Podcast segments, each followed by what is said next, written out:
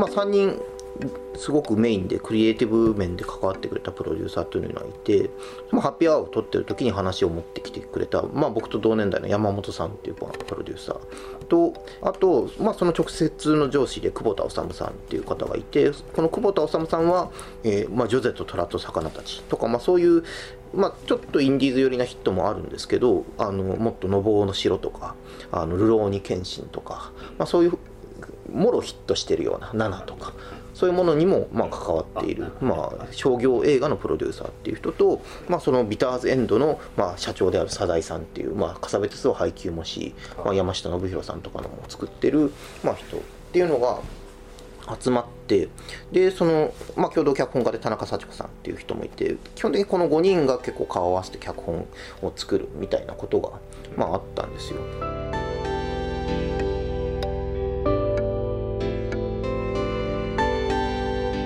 鈴木敏夫のジブリ汗まみれ。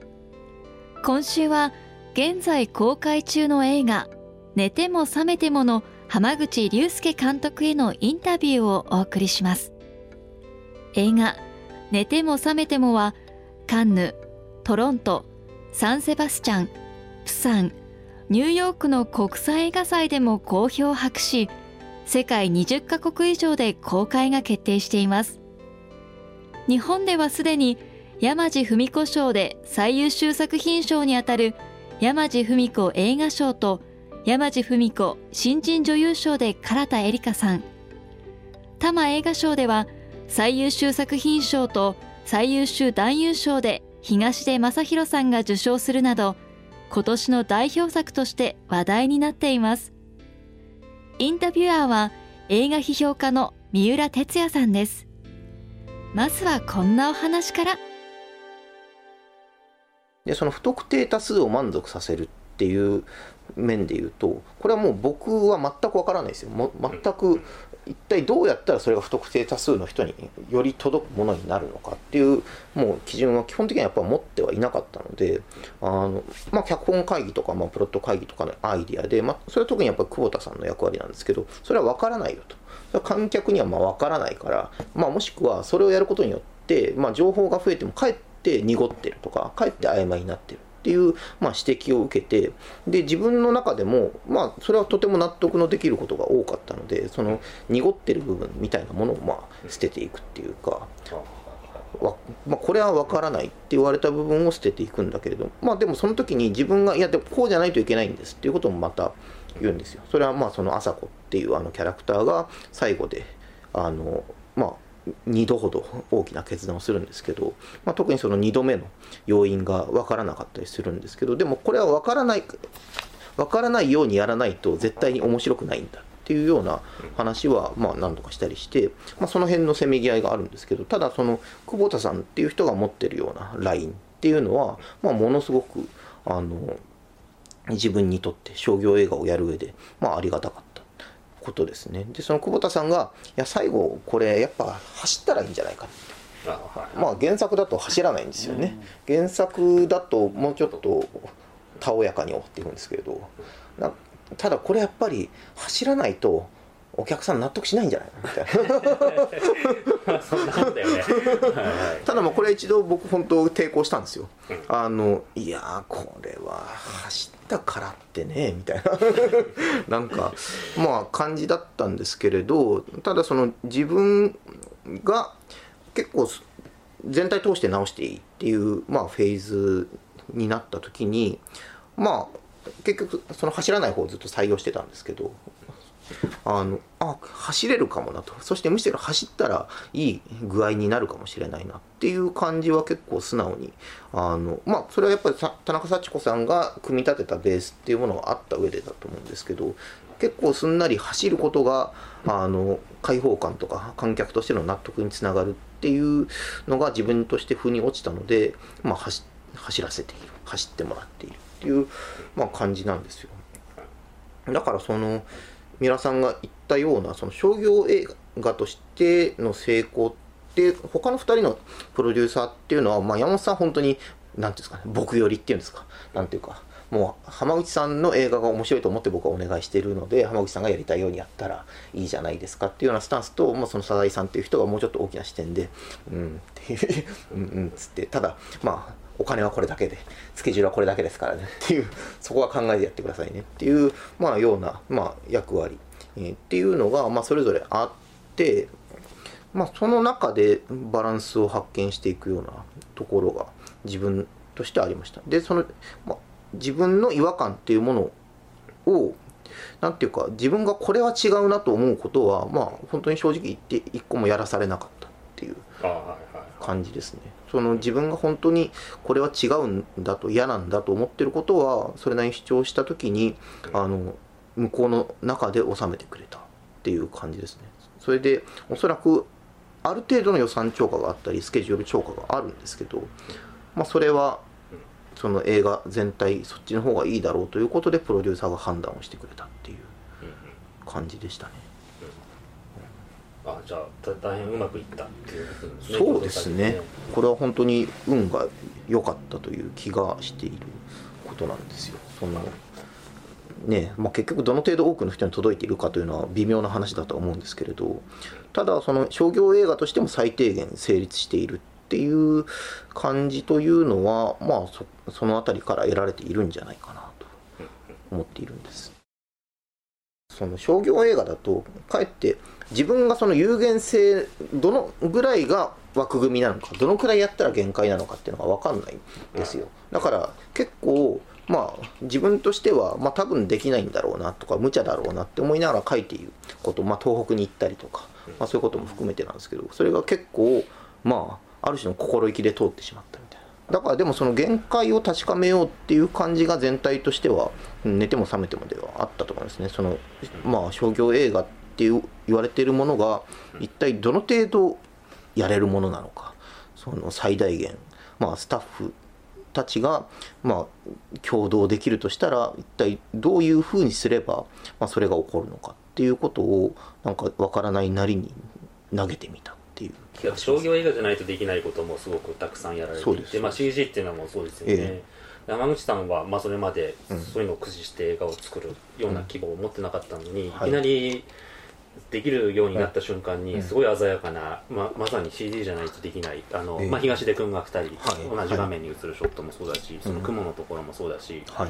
あとあの川べりのアパートの外の、えーとうん。風景っていうのはあれブルーバックで構成されたってああやつだけどそうですそうですなんかそういうのをどどうしていきなりそんな簡単に 簡単じゃないけど一発目でできるもんなんだろうっていうのがすごいなと思って。えもともと関心を抱いていたとかっていうーと。あーまあ、これ2つ多分要素があって1つはそのカメラマンの佐々木さんっていうのが、まあ、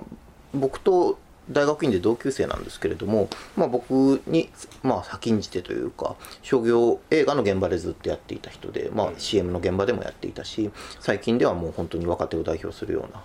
カメラマンとしてやっていてその経験があってこれはできるこれはできないっていう判断が、まあ、やる前からある程度、まあ、はっきりと示されるっていうことと、まあ、黒沢さんですよね。黒沢清さんのその CG の使い方っていうものがあって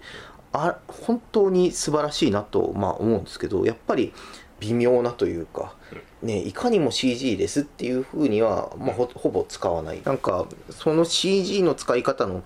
巧みさ、まあ、まさかあれが本当に CG だとは思わないぐらいのこと、なんだったら本当に現実にもできるんじゃないか。他の工夫でできるんじゃないかっていうようなところで、まあ、CG を使われているっていうのをそれは本当に大学院時代で聞いてたんですよ。あんなショット一体どうやったら撮れるんですか？って言って聞いたらいやあれはねと。ああそことあそこを実は2ショット撮ってそのワンショットを CG としてつないでるんだよとか。なんかまあそういうことを聞いているとま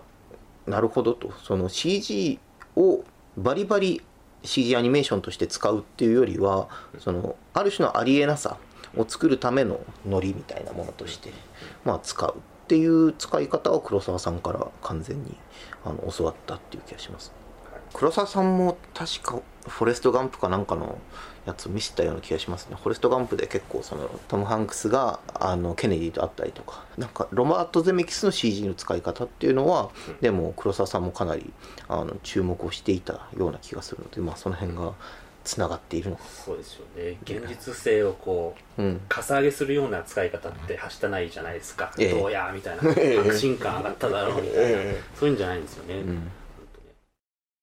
まあ、浜口さんの映画を見るあの喜びっていうか、おうん。面白さがうん。凝縮されたような場面だと思って、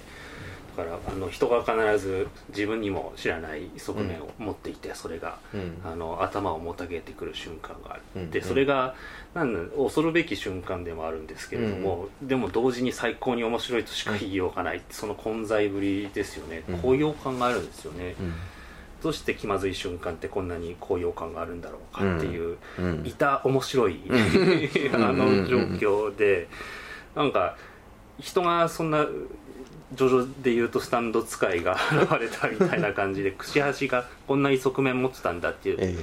決定的な瞬間に立ち会うと、はいそれ立ち会った人も何か違う予想以上の力を発揮する、うんうんで朝子がとんでもなくいい顔をするんですね、うん。見ている方も違うモードに入ってきますよね。人間のあの、覚醒するってことだよね。だからね、覚醒せざるを得ないような瞬間、うん。本当そういう瞬間に満ち満ちた映画ですよね。あとはあの震災後にさまようところも僕すごい好きで、うん。ええあの缶ビールの飲んでる兄ちゃんがはい「お前だよお前!」っていう人に誰に言ってんだか分かんないんだけど え。良平だけが振り返るっていう,、うんうんうん。聞き取るっていう。うんああいうのもよどうやって思いつくんだろうっていう、うね。ん人生の中での喜びのある瞬間っていうものを考えた時に結構出てくるですよね。全然期待していなかったような通じ合いが起きたりとかやっぱりこんな人だと思ってなかったっていうのってやっぱり基本的にはまあ本当に恐ろしいし何だったら暴力的な事態なんだけど基本的には喜びなんだと思うんですよね。うん。それはこの世界が広がるようなそういうのってまあ実生活に絶対あると思うんですよ。それはどんだけ親しい間柄でまあ親しい間柄だからこそ驚きもまあすごく大きくなっていくっていうのがあると思うんですけどなんかそれがまあそれを体験したっていうことではなくてでもキャラクターもでも生きているんですよね。そのキャラクターやっぱりこれはきっとその書い書く人まあアニメーターの人とかでもきっとあると思うんですけどなんかキャラクターはやっぱり生きていてでそのキャラクターの行動原理みたいなものっていうのを掴んでいくとやっぱりキャラクターが自然と動き出すっていうことがその書き手にとって訪れることがあると思うんですけどそのこいつがこの局面だったらどう振る舞うだろうっていうなんかそれを投げ込んだ時のキャラクターのリアクションにこっちもちょっと驚いたりする。ななんかそういうことが実際はある気がしますね。自分が作ったんだけどそのキャラクターの合理性っていうかその一貫性みたいなものがまあまずできるじゃないですか。そのキャラクターの一貫性っていうのは自分とは関係ななしに結構自立してるというか、うん。だから二次創作とかきっと可能なんだと思うんですけど誰でもその書き手が変わってもキャラクターが、ま自由に動き出すっていうことが、まあ、あったりするので可能なんだと思うんですけどなんかそその時に、まあ、自分が知ってるようなそういう奇跡的な通じ合いとかこの人こんな人だったのかっていう驚きとか、まあ、そういうものをキャラクターにも味合わせてみたいっていうような欲望から発想されている気がしますね。まあ、あとは、まあ、ドライに言うと語りの構造から、まあ、発想されているっていう。長いディスカッションまあディスカッションっていうかこう、はい言い合いみたいなのって、あれ？順番にシナリオだとこう、うん。自分でええ、えこの人こういったこういった順番に書いていくんですかああ順番ですね。順番というかなんていうんでしょう。まあキャラクターの設定も当然あるとは思うんですあけど。でもそのディスカッションとかダイアローグっていうのもまたあって、まあ、そのキャラクターの一貫性みたいなものがで出てきた後の方がよりやりやすかったりもするんですけど、やっぱり言葉あってまた言葉を呼ぶっていう、まあ、インタビューとかもやっぱり質問があって、まあ、言葉が生まれていたりして、やっぱりその先行する言葉があることによってこれもやっぱり限定性の話だと思うんですけどリアクションってやっぱり限定されるんですよ。あのキャラクターが置かれの性格とかキャラクターが置かれてる状況とかそういうものによってすごくある一つの言葉を置くことで次の言葉っていうのは限定されていったり、まあ、するのでいい感じにその語りの構造が間違ってなくてそのキャラクターの性格とかもきちんとこちらがつかめている場合っていうのはやっぱり自然とちゃんと言葉が言葉を読んでいくっていうようなところがあると思います。寝ても覚めても面白かったですね。ああありがとうございます。光栄です。本当にそんな。いやー。あの、はい。ちょっと細かいことで。あはい。バクがみんなで、はいあのご飯食べてて今日は俺が払うってほんで現れるじゃないですか。はいはいあの後？はい。はいあれあそこからなんかはい。いやあの編集ってはい。自分でやるんですか？あ自分で。いや自分でというか、まあ、編集の方がいますけど、まあ、一緒にやってます必ずなんだ現れた。うん。そしたら彼女がどう反応するかってあるのを、はい。ロングですよね。はい。一瞬。ああそうですね。でロングの後やるでしょ。はいはい。アップに行くでしょ、はい。で切り返しが多くて、はい。これであいつもそうですよね。あの、えあの両両両兵。で両兵はい。これで彼が手出して彼女がそれを持って行こうとする時はい。もうその手前へ来ると奥から手前へ来るとはい。彼がうなだれるのははい。ロングですよね。はいそうです。はい。これでその直後、はい両兵のアップで、はいはいそうです。ねえ怒ってるでしょ？はい。あれ何ですかね？いや変な時間の流れなんですええそうですね。はい。でいいきなりはいかないんですねあれ。えそのアップには。えはいそうですね。それはリズムなんですか？これはまあリズムだと思います。まあもともとあのアップを取る予定がなかったっていうのはあるかもしれないですね。ないんだそうです。なんかなかったんですけどいやこれまあなんか遠目に何か非常にいい顔して睨んでるのが、まあ後の方で見えたんでまあじゃあ撮らせてもらうかっていうことで撮ったっていうのが。頭誰って手前行くと顔がかかるんですよね、はいはい。僕の記憶だと。はい。そうです。でそれで、まあ、この顔も撮っておくかっていう感じで撮ったものをね。最終的に加えてます。あすごい短いですよね秒数は、ええそうです。もそれによってね、うん明らかになんだ時間がねええ。なんて言うんだろう、ええ。お遅くなるんですよね、はいはいはいはい。気になったんですよね。あのあのカットが入ることで。そう。いやーそうっすね。まあそう言われればこれはもう完全そうなんですけど。だって彼女がええ。引っ張ってったのに、手前へ来て車に乗る時は、ええ。彼が引っ張ってるでしょ？はいはいはい。入れ替わってるんですよね、ええそうです。それでもっと前にねなんでやつはね、ええ。怒らなかったとかね まあそこ追いついちゃまずいじゃないですか。まあ、ただただまあでも彼の行動原理としてもし説明するならどうするか見てみたいっていう気持ちがああいつの中にあってあってもおかしくはないっていう。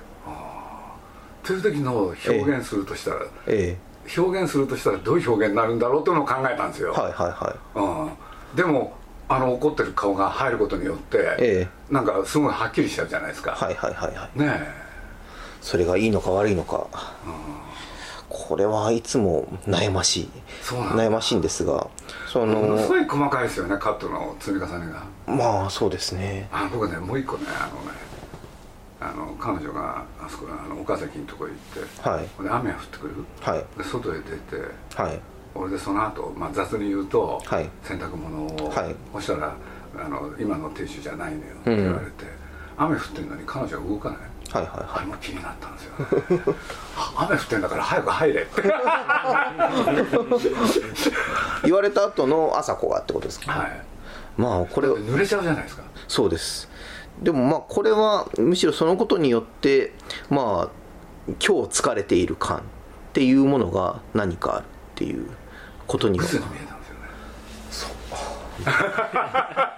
まあまあでもまあグズなのかもしれないっていう。でも、ええ。でもまあとにかく面白かった。ああそんなありがとうございます。だってね次引きがすごくいいから見ちゃうですよね。ありがとうございます。それはそれはねカメラもああれは原作のタイトルかもしれないですけれど。ねええ。いや原作のタイトルなんですけどすごくいいタイトルですよねなんか、え。まあ面白さというか、えっ、とそれが受け入れられない場合ってあの、はい。あるかもしれないよね、はい。ありますね。つまり、えっと面白さの架空にあるのは人の中にもう一人他人がいるかもしれない、でうん。それが発見であり、裏切られるようなことであったとしても、それは自分にとって喜びで、うん。精神が高揚するっていうのが、うんまあ、僕も、まあ、それがあるから浜口さんの映画見続けてると思うんだけど、今回の映画だとあのえっとあさこは何やってんねんって思う人いるわけでしょ。まあまあめっちゃいますね。その人に二面性があるのは許せ許せないってうん。うん。いう受け取り方をする人って多分いると思うんです、ん。あそこで裏切る、うん。そしてはい。自分の裏切ったっていうことを自分で肯定するわけでね、あそこはね、うんそれは浜口さんの感じる面白さを共有できない観客じゃないですか、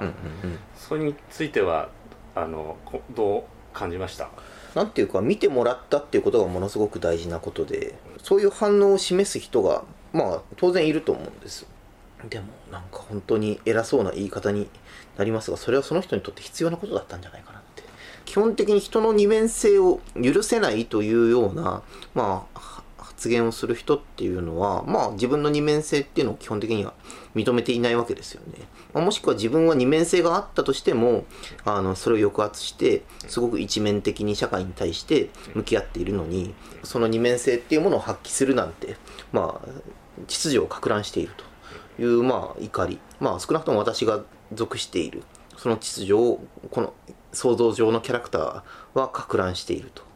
でそのことを起こるんだと思うんですけどまあそれは勝手なこっちのすごく単純化かもしれないですけどそうやって起こる人にこそこの映画は必要というかまあまあ重要なのは現実的にはまあ誰も傷ついてはいないっていうまあこの状況の中でその起きた事態について考えてもらえるとその人にとって不快な体験である可能性ってのはあると思うんですよ。面白くない不快な体験であるかもしれないのですけれどもその人の中でで、まあ、いつか爆発する次元次元爆弾のようにして生きてこの映画が生きていってくれるとなんか嬉しいなっていう。だからまあもう自分の映画面白い前提で話してしまってますけど。なんかなんかまあ不出来な可能性というのもまあ全く否定はしないのですがただまあその怒ってるっていう反応はある程度のリアリティをまあ受け取った上でだと思うので、まあ、それに対してだったら僕はその朝子を許さないとか朝子を殴りたいとか、まあ、それそういう反応に対してはそれは結構明確におかしいとは思ってるっていう。まあ人間とししては結構それはあの問題のある態度なんではないだろうかというのはまあほのかに思っている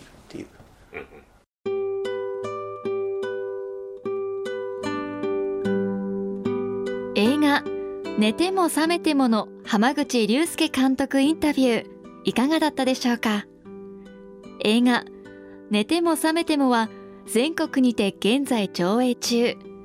また11月23日まで渋谷シアターイメージフォーラムでは「寝ても覚めても」と浜口監督の過去作が堪能できる特集上映。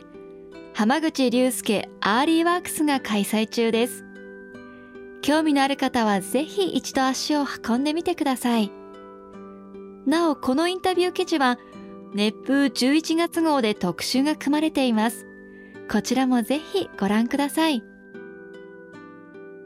なんか寝ても覚めてものエゴサーチしないですけど、まあ、妻に見てもらってちょっと俺の